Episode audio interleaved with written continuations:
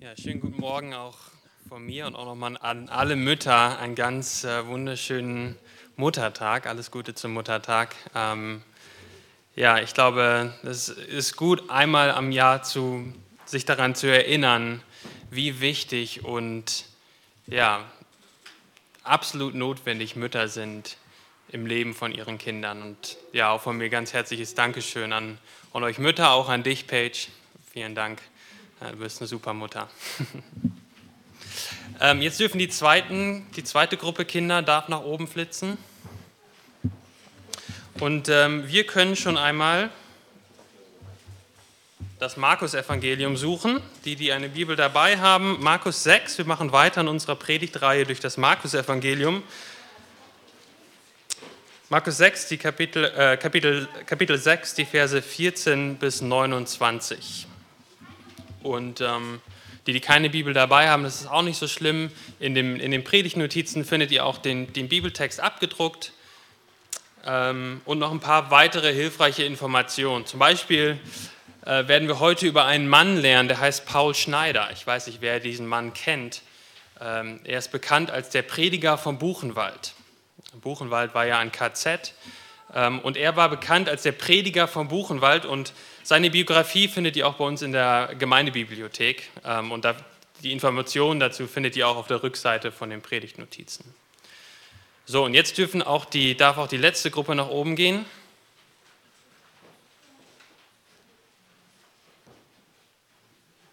Super. Genau, und ihr findet auch noch weitere Biografien von anderen Missionaren und gottesfürchtigen Männern und Frauen auch in unserer Gemeindebibliothek. Also äh, schaut da mal vorbei. Ähm, wir können sehr viel lernen von diesen Männern und Frauen, ähm, ja, die ihr Leben für den Glauben und für Christus hingegeben haben. Und zu Beginn der Predigt möchte ich mit uns auch beten. Himmlischer Vater, wir danken dir für dein Wort, dass du dich offenbart hast. Ohne dass du dich offenbart hättest, hätten wir dein Wort nicht und wüssten überhaupt nichts von dir. Aber deiner Gnade und deiner Liebe hast du dich uns offenbart in deinem Wort. Und so bitte ich dich, dass dein Wort heute auch zu uns spricht und unsere Herzen berührst, uns ermahnst, ermutigst, genau das, was wir brauchen. Amen. Ich weiß nicht, wer von euch schon mal einen starken Sturm erlebt hat. Ich habe noch nie so einen richtig, richtig starken Sturm erlebt. Der ein oder andere hat es vielleicht schon gemacht. Aber wir haben Freunde und Familie, die ganz, ganz regelmäßig ihre Häuser mit Brettern zunageln müssen und gucken müssen, dass sie genug Trinkwasser im Haus haben und gucken, dass der Generator funktioniert, weil sie wissen, zwischen ungefähr Juni und November ist Hurricane-Saison. Und besonders im September kommen die starken Hurricanes und so müssen sie sich vorbereiten, vorbereiten auf diese riesige Gefahr, auf diesen, diese riesigen Stürme. Und sie müssen sich vorbereiten nicht dann, wenn der Hurricane da ist, sondern dann, wenn noch alles still ist. Dann finden die Vorbereitungen statt. Und wenn der Hurricane dann kommt, dann können sie gewappnet auch diese Stürme überstehen. Woher wissen sie, dass diese Hurricanes kommen? Nun, sie wissen das aus der Vergangenheit. Jedes Jahr wiederholt sich das Gleiche. Immer in dieser Zeit kommen die Hurricanes. Es gibt Jahre, die sind schlimmer als andere, aber sie werden kommen. Und man bereitet sich besser vor. Das gilt ja für ganz viele Bereiche in unserem Leben. Du kannst nicht erst in einer Krisensituation anfangen, um dich vorzubereiten, musst dich vor der Krise vorbereiten, um in der Krise gewappnet zu sein. Und unser Text heute aus Markus 6, Verse 14 bis 30, die zeigen uns eines ganz deutlich. Wir, die wir auf Jesus vertrauen, und unser Leben nach seinem Wort ausrichten, werden früher oder später dafür Probleme bekommen. Früher oder später werden wir dafür Probleme bekommen, dass wir mit einer Botschaft rumlaufen, die Menschen mit aller Autorität sagen, tut Buße und glaubt an Jesus. Diese Botschaft steht im direkten Widerspruch mit den ganzen Botschaften der anderen Weltanschauungen dieser Weltgeschichte. Jede Sicht der Welt, die den einzig wahren Gott nicht im Zentrum oder an erster Stelle hat, stellt etwas anderes auf diese Position. Seien es andere Götter, menschenerdachte Gottheiten, Menschen erdachte Ideen, vielleicht das eigene Ich, eine gewisse Nation oder was auch immer. Irgendetwas steht auf diesem Thron und alles muss sich dieser Gottheit unterordnen. Diese Gottheit bestimmt, was das Problem der Welt ist. Sie bestimmt, was richtig und falsch ist. Und man definiert auch von ihr her, wie man das Problem, was man identifiziert in der Welt, besiegen kann. Und früher oder später kollidiert die Botschaft des Christentums mit den Vorstellungen der Welt, die etwas anderes als den wahren, lebendigen Gott auf dem Thron hat. Worin zeigt sich diese Kollision? Und sie wird dadurch sichtbar, dass die Botschafter der Botschaft Probleme bekommen. Ja, die christliche Botschaft an sich ist ja nicht gefährlich. Sie wird immer nur dann gefährlich, wenn jemand sie verkündigt. Wenn niemand die christliche Botschaft hört, dann kann die christliche Botschaft auch nichts machen. Sie muss verkündigt werden. Aber wie bekommen Menschen die christliche Botschaft gehört? Es muss ihnen gesagt werden oder es muss geschrieben werden. Und wie kann man diese Botschaft stoppen? Eine ganz wichtige Option für Menschen, die die christliche Botschaft stoppen wollen, ist, dass sie die Botschafter stoppen. So wurden die Propheten im Alten Testament geschlagen, eingesperrt und sogar hingerichtet, auch zur Zeit von Daniel. Johannes mit seiner Botschaft wurde eingesperrt und getötet. Jesus wurde hingerichtet wegen seiner Botschaft. Und wenn man in die Kirchengeschichte schaut, auch die ersten zwölf Jünger von Jesus, die meisten von ihnen wurden für die Verkündigung des Evangeliums als, als Märtyrer getötet. Und der Text heute fordert uns heraus, uns innerlich darauf vorzubereiten, als Botschafter Gottes abgelehnt zu werden und auch Verfolgung zu erleiden. Und ich weiß, das ist ein, ein schwieriges Thema, auch ein angsteinflößendes Thema, aber ein unglaublich wichtiges Thema. Und besonders in unserer Zeit heute, wo wir erste Anzeichen sehen, dass wir Christen auch hier in Deutschland in den nächsten Jahrzehnten mit unseren Überzeugungen über die Würde des Lebens, über Ehe, über Sünde und radikale Jesus-Nachfolge Probleme bekommen können. Wir kennen die Zukunft nicht, der Sturm mag auch noch einmal, sich auch noch einmal abwenden. Aber als geistliche Leiter dieser Gemeinde haben wir die Verantwortung, uns als Gemeinde vorzubereiten auf einen Sturm. Wenn wir uns heute nicht damit beschäftigen, was eigentlich normal ist und was tatsächlich auch normal ist für die meisten Jesus-Nachfolger auf dieser Welt, dass es Gegenwind gibt, dass Stürme kommen werden, und wenn sie uns unvorbereitet treffen, werden wir in der Gefahr stehen, einzuknicken. Ich bete für uns, für mich persönlich, aber auch für uns als Gemeinde, dass wir an der Botschaft der Bibel festhalten, auch wenn wir dafür Probleme bekommen. Dass wir eine starke Gemeinschaft um die Bibel herum sind, um Christus herum sind, um uns gegenseitig zu stärken, wenn diese Stürme kommen werden. Lasst uns den Predigtext für heute lesen ist Markus 6, die Verse 14 bis 29. Markus 6, 14 bis 29. Und der König Herodes hörte das, denn sein Name wurde bekannt, und er sprach, Johannes der Täufer ist aus den Toten auferstanden, darum wirken auch die Wunderkräfte in ihm.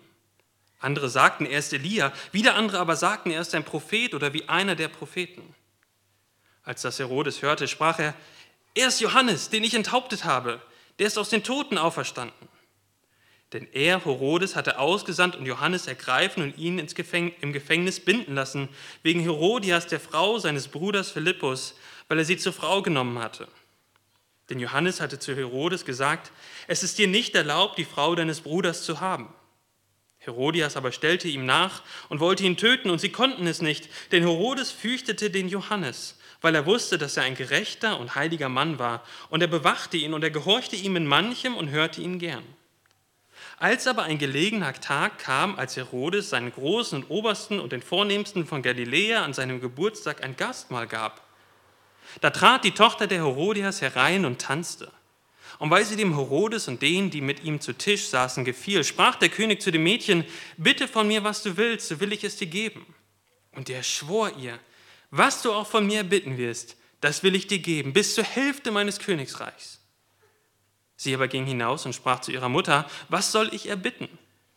Diese aber sprach, das Haupt Johannes des Täufers. Und sogleich ging sie rasch zum König hinein, bat und sprach, ich will, dass du mir jetzt gleich auf einer Schüssel das Haupt, den Kopf Johannes des Täufers gibst. Da wurde der König sehr betrübt. Doch um des Eides und um derer Willen, die mit ihm zu Tisch saßen, wollte er sie nicht abweisen. Der König schickte sogleich einen von, Wach, von der Wache hin und befahl, dass sein Haupt, sein Haupt gebracht werde. Dieser aber ging hin und enthauptete ihn im Gefängnis und brachte sein Haupt auf eine Schüssel, auf einer Schüssel und gab es dem Mädchen und das Mädchen gab es seiner Mutter. Und als seine Jünger es hörten, das sind die Jünger Johannes, kamen sie und nahmen seinen Leichnam und legten ihn in ein Grab. Und die Apostel versammelten sich bei Jesus und verkündigten ihm alles, was sie getan und was sie gelehrt hatten. Soweit der Text der heutigen Predigt. Und ihr findet den Hauptgedanken, der sich durch die ganze Predigt durchziehen wird, auch in euren Predigtnotizen. Und wir wollen uns zuallererst im ersten Punkt anschauen, dass wir Botschafter für Gott sind als Nachfolger von Jesus. Und vielleicht habt ihr euch gewundert, warum ich den Vers 30 noch mit vorgelesen habe. Die vielleicht in der Bibel das nachverfolgt haben, das ist oft dann schon in dem nächsten, unter der nächsten Überschrift. Aber erinnert ihr euch noch, wie wir aufgehört hatten letzte Woche oder vor zwei Wochen? Wir hatten aufgehört mit der Aussendung der zwölf Apostel. Und jetzt hier in Vers 30 kommen die Apostel wieder und erzählen, was sie getan haben. Und Markus schreibt sein Evangelium in dieser Art und Weise, dass er diesen Bericht über die Enthauptung des Johannes in diese Klammer setzt, in die Klammer der Aussendung der zwölf Apostel. Und um zu verstehen, was Markus uns hier mit diesem Text sagen will, müssen wir uns fragen, warum umrahmt er diesen Text mit der Mission der Jünger? Und das Erste, was wir hier lernen, ist, dass wir Botschafter kennenlernen. Den erst, die, ersten, die ersten, die wir hier sehen, das ist implizit, wenn wir nochmal Vers 14 lesen. Und der König Herodes hörte das. Was hörte er? Oder warum hörte er das? Denn sein, das ist der Name von Jesus, wurde bekannt. Ja, die Jünger sind rausgegangen und haben im Namen Jesu die Botschaft von Jesus verkündigt und in seinem Namen Wundertaten getan. Und wir können von der Reaktion des Herodes lernen, wie die Jünger missioniert haben. Ja, sie sind losgegangen und haben verkündigt und geheilt und das Resultat war, dass der Name von Jesus bekannt wurde. Das heißt, sie haben klargemacht, dass ihre Botschaft nicht ihre eigene Botschaft war. Jesus stand im Mittelpunkt ihrer Verkündigung und am Ende wurde sein Name bekannt, nicht der Name der Jünger. Ja, sie haben in Jesu Namen die Menschen zur Buße und Glaube aufgerufen, haben in, im Namen von Jesus geheilt. Und was bedeutet das, Botschafter für Jesus zu sein?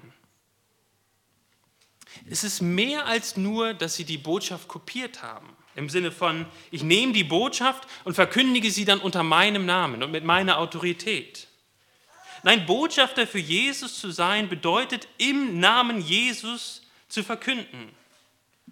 Die Autorität und Verbindlichkeit der, der Botschaft der Jünger und auch unserer Botschaft von Buße und Glaube gründet sich in Jesus Christus. Es war nicht die Autorität der Jünger. Ich weiß nicht, wer von euch schon mal Gerichtsurteile gelesen hat. Ich habe noch nicht so viele gelesen, aber Gerichtsurteile starten immer im Namen des Volkes. Richter richten im Namen des Volkes. Und das ist ein Ausdruck dafür, dass die Rechtsprechung vom Volk ausgeht. Ja, der einzelne Richter hat in sich selbst nicht die Autorität, das Urteil zu sprechen. Diese Autorität wurde ihm vom Volk gegeben. Und er richtet im Namen des Volkes. Die Autorität und Verbindlichkeit der deutschen Gesetze liegt in der Souveränität des Volkes gegründet, nicht in dem einzelnen Richter. Und so richtet der Richter im Namen des Volkes. Und genau so verkünden die Jünger die Botschaft von Jesus in Jesu Namen. Das heißt, die Dringlichkeit und die Autorität und die Verbindlichkeit der Botschaft liegt darin begründet, dass es die Botschaft von Jesus ist, die sie verkündigt haben. Die Jünger sind Boten an seiner Stadt. Und die Jünger haben es anscheinend richtig gemacht. Der Name von Jesus wurde immer mehr bekannt. Und wir auch. Du und ich, wir als Gemeinde sind aufgefordert, im Namen Jesu zu verkündigen, dass Menschen sich versöhnen mit Gott. Jünger zu machen, das heißt die Botschaft von Jesus zu verkünden, sie zu taufen, sie zu lehren, alles zu halten, was Gott uns in seinem Wort geboten hat.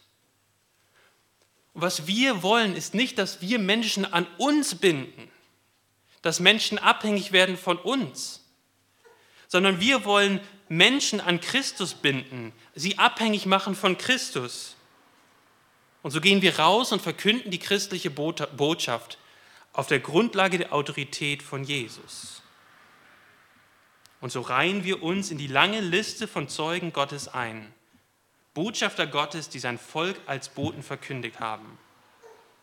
Und in unserem Text sehen wir noch weitere Boten. Wir lernen Elias kennen, äh, oder Elia, sorry, in Vers 15, Elia kennen. Wir lernen Johannes kennen und wir lernen Propheten wie die anderen Propheten kennen. Was haben diese drei Gruppen gemeinsam? Elia, Johannes und die anderen Propheten. Das sind alles Propheten des Alten Testamentes, äh, Testamentes vor Jesus, mit Johannes, der der letzte Prophet vor Jesus war. Wie war das denn mit den Propheten? Wurde grundsätzlich auf die Propheten des Alten Testaments gehört oder wurden sie mehrheitlich für ihre Botschaft von Gott abgelehnt? Und wenn man die Seiten des Alten Testaments durchblättert, merkt man und sieht man, dass sie mehrheitlich abgelehnt wurden. Und manche von ihnen wurden sogar getötet. Und dann beschreibt Markus uns jetzt hier die Geschichte des letzten Propheten vor Jesus. Und wir haben es gerade gehört, wie sie endet. Sie endet mit dem Tod von Johannes dem Täufer. Botschafter Gottes haben Probleme bekommen, wenn sie die Botschaft von Gott klar und deutlich gepredigt haben. Aber es steckt noch ein anderer Prophet hier drin. Habt ihr ihn erkannt? Die Frage, die sich hier ja stellt, ist, wer ist denn dieser Jesus eigentlich? Wir haben hier einige Möglichkeiten, Johannes der Täufer, Elia oder ein Prophet wie einer der anderen Propheten. Wer ist dieser Jesus? Und vielleicht bist du jetzt vorschnell und hast gesagt, ja, aber Jesus ist kein Prophet. Jesus ist vielleicht König oder er ist Priester oder er ist das Opferlamm. Aber ein Prophet? Nun, die Bibel sagt uns und erklärt, dass Jesus verschiedene Ämter hatte. Und eines dieser Ämter, die Jesus innehatte, war der Prophet. Jesus war ein Prophet. Er hat den Menschen in einer nie dagewesenen Weise offenbart, wer Gott ist. Aber nicht nur dadurch, dass er erzählt hat und gesagt hat, was Gott gesagt hat, sondern er offenbart Gott dadurch, dass Jesus selbst, die zweite Person der Dreieinigkeit, Mensch wird und uns als Gott begegnet. Jesus erzählt nicht nur, sagt nicht nur, was Gott den Menschen sagen möchte, er selber ist Gott und wird Mensch. Wir lesen im fünften Buch Mose, wir hatten es am Freitag schon hier in der, in der äh, Gebetsstunde, haben wir darüber nachgedacht, äh, über Jesus als der Prophet. Und im fünften Buch Mose wird ein Prophet versprochen, ein Prophet wie Mose soll auferstehen aus Israel. Und dann in der Apostelgeschichte lesen wir, wie Petrus dieses Thema wieder aufgreift. Von Apostelgeschichte 3, Vers 22 lesen wir, denn Mose hat zu den Vätern gesagt, und jetzt zitiert er das, einen Propheten wie mich wird euch der Herr, euer Gott, erwecken aus euren Brüdern. Auf ihn sollt ihr hören in allem, was er zu euch reden wird. Und es wird geschehen, jede Seele, die nicht auf diesen Propheten hören wird, soll vertilgt werden aus dem Volk. Und Jesus, Jesus war dieser verheißene Prophet, der in einer ganz besonderen Weise Gott offenbart hat. Und hier haben wir schon angedeutet, wie das Ende von Jesus ausgehen wird. Wir wissen das, wenn wir das Evangelium weiterlesen, Jesus ist am Kreuz gestorben, wurde hingerichtet, aber er ist am Kreuz gestorben für unsere Sünden, damit wir Vergebung der Sünden erfahren können. Und er ist auferstanden auf den Toten, damit wir recht, gerechtfertigt werden können. Und darin, darin, dass er sich vollständig hingegeben hat am Kreuz für unsere Sünden, offenbart er Gottes Liebe zu uns. Dieser Jesus ist fähig, jeden Menschen zu retten, der sich vertrauensvoll im Glauben an ihn wendet. Und dann ist Jesus aufgefahren in den Himmel und er hat uns den Heiligen Geist gegeben, seinen Nachfolgern. Und er hat uns einen Auftrag gegeben, hinzugehen und Jünger zu machen. Oder wie Paulus es sagt, dass wir an Christi Stadt predigen, lasst euch versöhnen mit Gott. Das ist unsere Botschaft, die wir den Menschen verkündigen. Und da möchte ich dich auch ganz konkret fragen heute Morgen, hast du dich schon versöhnt mit Gott? Glaubst du ihm? Vertraust du ihm als deinen Herrn und Heiland? Und wenn du es noch nicht gemacht hast, dann, dann möchte ich dich einladen, deine Sünden vor Jesus zu bekennen und dich Jesus anzuvertrauen. Man braucht keinen bestimmten Ritus durchlaufen, man muss nicht bestimmte, bestimmte Dinge tun, um das zu machen, irgendwelche, irgendwelche, ja, irgendwelche Rituale durchlaufen, sondern es anzuerkennen und zu verstehen, ich bin ein Sünder und Jesus anzugucken, zu sagen, ich vertraue dir. Wer das macht, ist versöhnt mit Gott, weil seine Sünden vergeben sind, weil Jesus für ihn bezahlt hat. Die Jünger waren ausgesandt, von Jesus die Botschaft zu verkünden und wir auch. Und wie, jetzt ist ja die Frage, wie können wir Botschafter sein? In deiner Nachbarschaft, in deiner Schule, bei der Arbeit? Wie können wir als Gemeinde Botschafter sein? Ich möchte nur zwei, zwei erste Punkte euch nennen. Aber da gibt es ja noch ganz, ganz viele Dinge, die ihr, die, wo ihr selber wisst, wie ihr das machen könnt. Aber der eine Punkt ist, ladet Menschen zum Gottesdienst ein. Ladet Menschen zum Gottesdienst ein. Unsere Gottesdienste sind keine Evangelisationsveranstaltung. Ja, wir kommen hier zusammen, um uns gegenseitig mit den Worten Gottes zu ermutigen und zu ermahnen und zuzurüsten. Aber welche bessere Möglichkeit gibt es, dass Menschen etwas über den christlichen Glauben erfahren, als eine Gruppe von Menschen zu sehen, die wissen, für wen und für was sie im Leben leben. Und deswegen ist auch mein Anspruch an mich persönlich für meine Predigt, dass Menschen, die hier reinkommen, auch wissen können, wie man Christ wird. Dass man das nicht annehmen, sondern dass wir das immer, oder dass ich das auch immer wieder klar und deutlich so predigen. Dass Menschen wissen, wie sie zum Glauben kommen. Und deswegen möchte ich euch ermutigen, ladet Menschen auch zum Gottesdienst ein. Und das Zweite, wo, wo fängt das Missionsfeld an? In Afrika? In Europa? In Münster? In deinem Stadtteil? Bei deinem Nachbarn? Wo fängt das Missionsfeld an? Und heute ist ja Muttertag. Ich glaube, das Missionsfeld für uns heute, für uns Eltern und gerade für euch Mütter, fängt in den eigenen vier Wänden an. Das erste Missionsfeld sind die eigenen vier Wänden und ihr Mütter seid unersetzlich. Lebt euren Kindern vor, was es bedeutet, Christus nachzufolgen. Lehrt eure Kinder darüber, was Sünde ist, was das Problem dieser Welt ist und lehrt sie auch, dass Jesus für die Sünden gestorben ist. Wacht über ihre Herzen, helft ihnen die Dinge zu verstehen, die sie vielleicht in der Schule hören. Ihr habt einen ganz besonderen Zugang als Mütter zu euren Kindern und eure Kinder brauchen euch. Sie brauchen euch als Botschafter Gottes. Und ihr seid unersetzlich. Und ich möchte, das hatte ich ja eben schon noch mal schon gesagt, aber ich möchte euch einfach danken für euren Dienst an den Familien, den ihr tut. Auch an Paige, danke für deinen Dienst an, an unseren Kindern.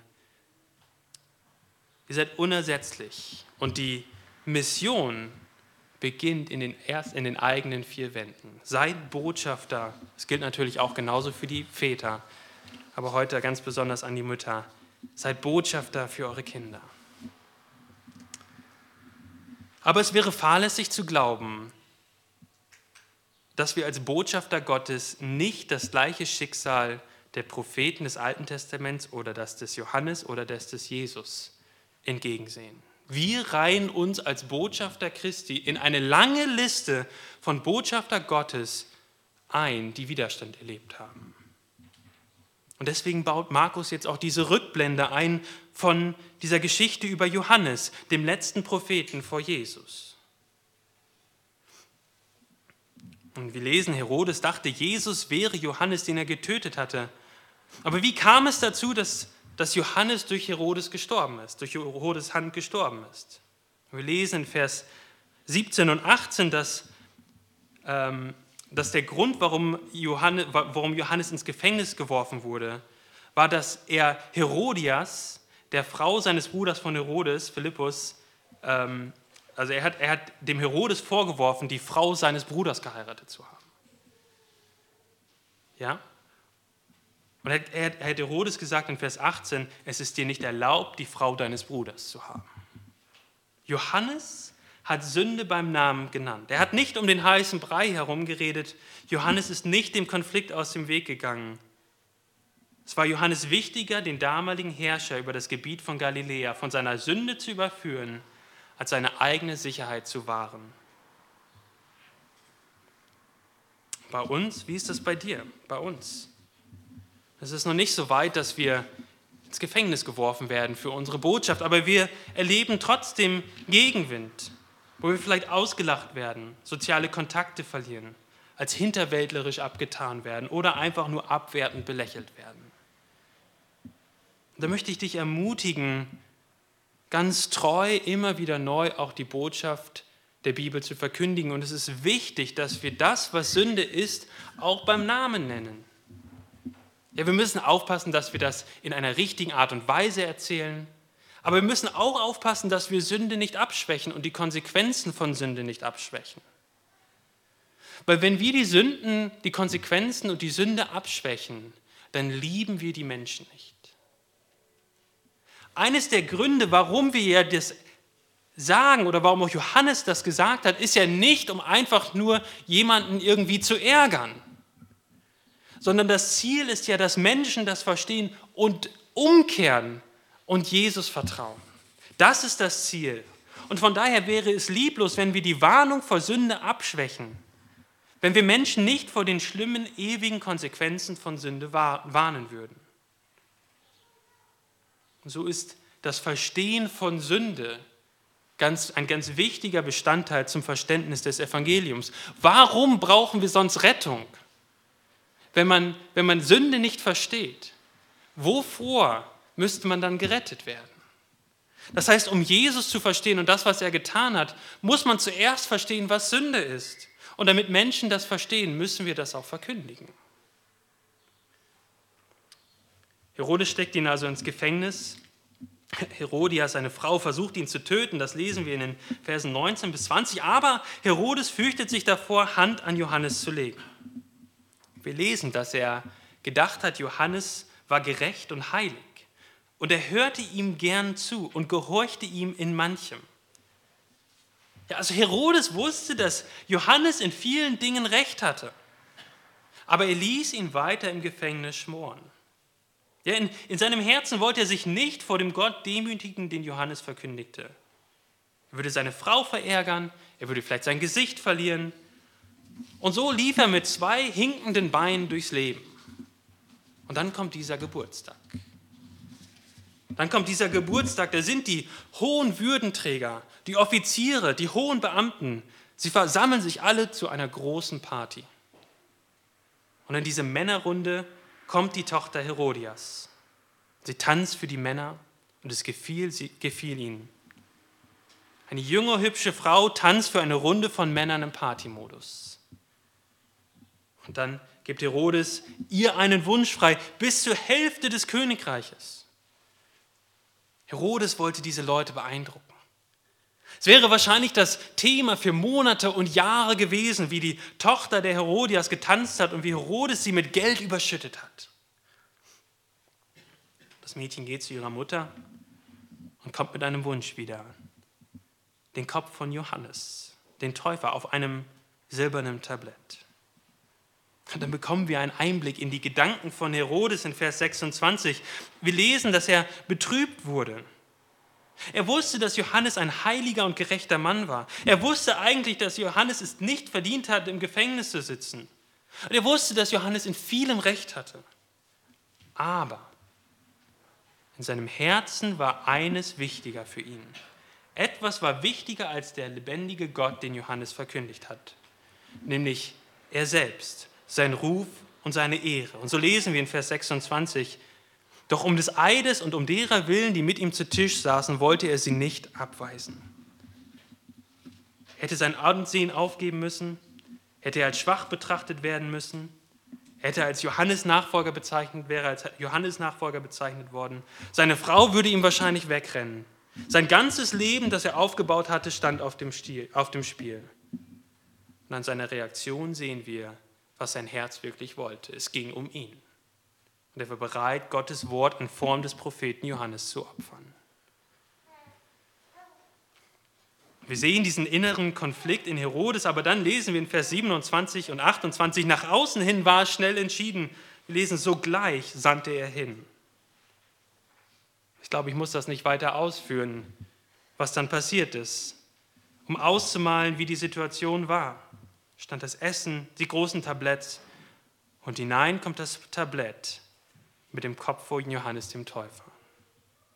Und Herodias bekommt endlich, was sie wollte. Johannes der Täufer kann nicht mehr reden. Ein Beispiel eines Botschafter Gottes, der nicht bereit war, die Botschaft Gottes anzupassen, um seine eigene Haut zu retten. Und genau so stehen wir in dieser Verantwortung. Bist du bereit dazu, auch im Extremfall dein Leben zu lassen für die Botschaft des Evangeliums? Das ist die Frage, die uns der Text, vor die, die uns der Text hier stellt. Eine Frage, die ich mir auch immer wieder stellen muss. Wir merken auf einmal, dass der christliche Glaube und Nachfolge Jesus kein cooler Lifestyle ist, kein nettes Accessoire des Lebens. Nein, nein, Jesus ist mein Leben, wie Paulus es sagt im Philipperbrief. Jesus ist mein Leben und Sterben mein Gewinn. Für die Botschafter Gottes der Geschichte war Gott nicht eine Randfigur im Leben. In ihrem Leben ging es um Gott und sie konnten nicht anders, als Gottes Botschaft treu zu verkünden. Und man könnte jetzt Wochen, Tage, wahrscheinlich Monate am Stück Biografien von Menschen erzählen, für die Gott mehr bedeutet hatte als alles andere. Eine solche Familie, ich hatte sie gerade schon angekündigt, war die Familie Schneider. Paul und Margarete Schneider waren nicht bereit, die Botschaft der Bibel zu verändern und nicht mehr zu predigen, damit die Nazis zufrieden waren. Paul Schneider, bekannt als der Prediger vom Buchenwald in dem KZ Buchenwald, hat teilweise aus seiner Zelle heraus den Häftlingen und allen anderen Menschen in dem Konzentrationslager gepredigt. Einmal haben sie sogar ein Mikrofon vor seiner Zelle aufgestellt und da sollte dann am Nachmittag eine Veranstaltung stattfinden für die Nazis. Und er hat durch die Gitterstäbe gepredigt und das Mikrofon hat seine Stimme aufgenommen und hat es durch das ganze Lager gepredigt. So wie bei Johannes endet die Geschichte von Paul Schneider nicht mit der Befreiung. Sie endet am 18. Juli 1939 mit einer Überdosis Strophantin durch den Lagerarzt Erwin Ding Schuler. Und zurück bleibt Margarete, oder wie man sie auch nannte, Gretel Schneider mit ihren sechs Kindern. Und das jüngste war gerade einmal zwei Jahre alt. Paul Schneider hat sich als Jünger Jesu in die lange Liste von Gottes Botschaftern eingereiht, die für ihre Verkündigung ausgelacht, verhöhnt, geschlagen und sogar ermordet wurden. Und wir sollten in unserem Leben als Christen nichts anderes erwarten. Und zum Schluss möchte ich uns drei Dinge mitgeben, drei Gedankenanstöße, wie wir uns vorbereiten können. Es gibt noch viel mehr und denkt zu Hause mal drüber nach. Aber drei Anstöße. Das erste ist, kenne das Wort Gottes. Wir werden nicht im Sturm des Widerstandes überstehen, wenn wir nicht im Wort Gottes gut gegründet sind und uns dort gut auskennen.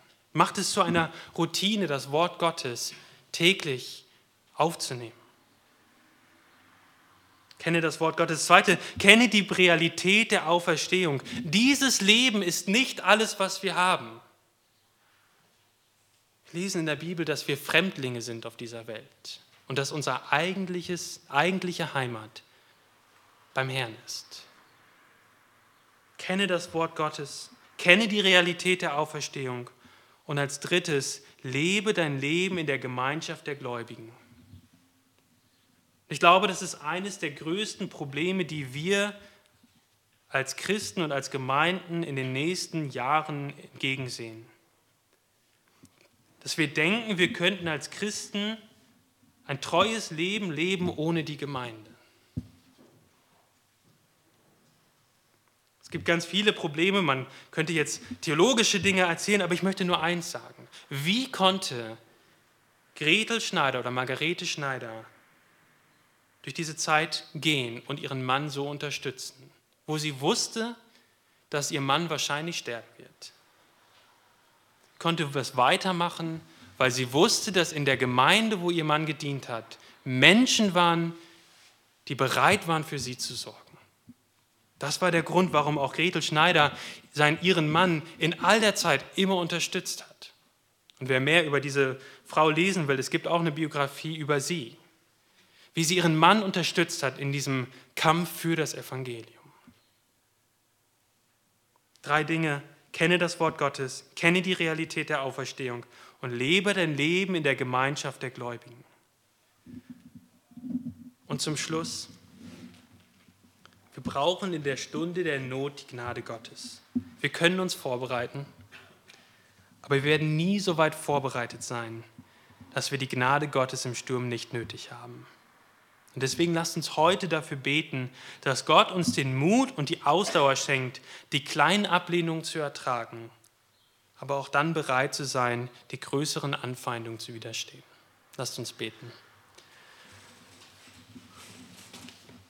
Himmlischer Vater, wir danken dir, dass dieses Leben nicht alles ist, dass wir auf eine herrliche Zukunft zugehen. Und wir bitten dich, dass du uns ganz persönlich, aber auch als ganze Gemeinde ausrüstest, Botschafter deines Evangeliums zu sein. Dass wir bereit sind, uns hinzustellen und dein Wort treu zu verkündigen. Dass wir bereit sind, auch Widerstand zu erleben, wenn er kommt. Bereit sind, festzuhalten an deinem Wort. Wir wissen, dass am Ende des Tages deine Gnade sein wird, dass wir in Zeiten von Anfeindung weiter an deinem Wort festhalten. Du musst uns festhalten.